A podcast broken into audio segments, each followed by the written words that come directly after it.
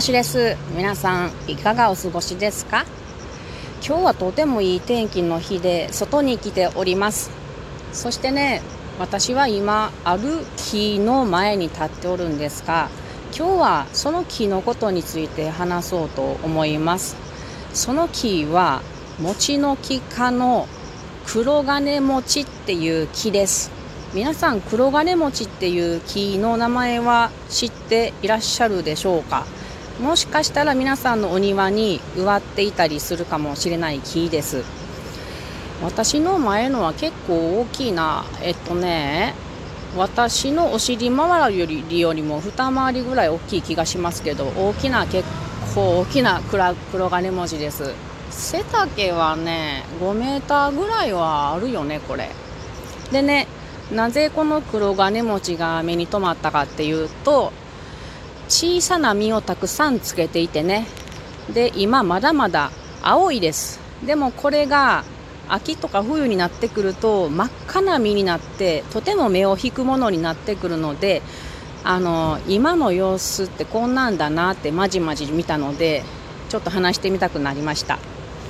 黒金餅っていうのは日本語のあなんちゅうかな縁起担ぎの語呂合わせみたいなんであの人気なんですよ。苦労がなく金持ちっていうことで縁起の良い木として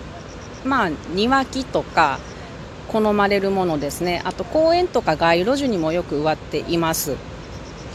で餅の木の仲間なので樹皮から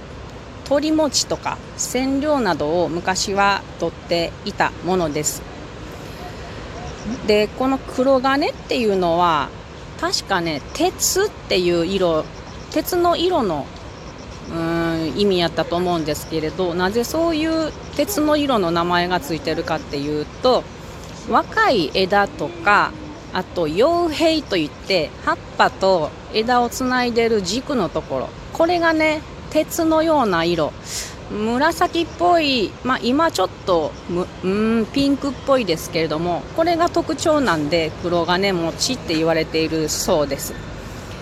夏とかはあんまり目立たないかもしれないですけれどやっぱり冬にね赤い実が実が目立つのでとてもね心奪われると思います。でこの実っていうのは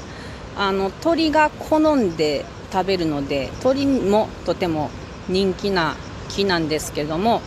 これオスとメスの木っていう種類がありましてオスの木には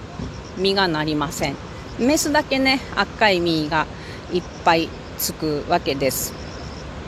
でこの木はあの病害虫とか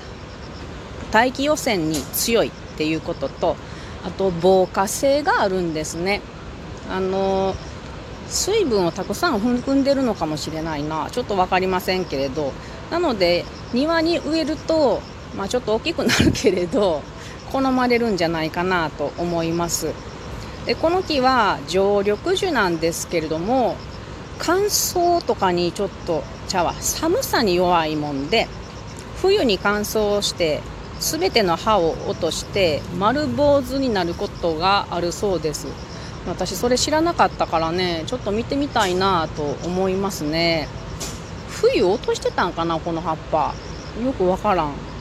そんなに寒いとこに住んでないから見たことがないのかもしれんからこの冬はちょっと見てみたいなと思います。さて先ほど鳥餅っていう話をしましたけれども皆さん鳥餅って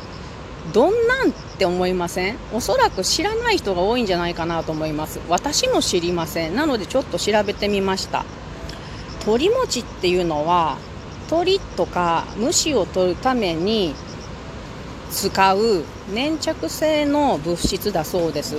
でこれをこの餅の木科のものから作るんですけれどもこの黒金餅からも取れるっていうことです。それをあの分からんけど多分えっ、と木とかにこう枝枝とかにつけてでそれでこう虫を取ったり鳥を取ったりしたんでしょうね。私のお父さんの世代は多分使ってたんやと思いますけれどなんかこう一つ世代が下がるといろいろあの能力が失われるものだなって 思いますね。作り方はこの 夏の間がいいんですけどこの樹皮を削り取ってですねでそれを秋まで水につけておいて砕いて流水で流水で洗うっていうことだそうです。そうしたらすごいネチネチの手についたら大変なことになるぐらいの粘着物質が取れるそうです。うーんやってみたいなと思うけれどめんどくさそうやなって思いますね。もしくはなんかこううーんこう叩き叩き潰しても粘着物質は取れるそうなんでもしあの虫取るとか鳥と鳥と取るとか興味のある人は一回作ってみてください。そして感想を教えてください。というわけで今日は黒金餅について話しました。皆さんも街路樹周りの街路樹とかあと自分のお庭にないか一回見てもらえるといいかもしれないですね。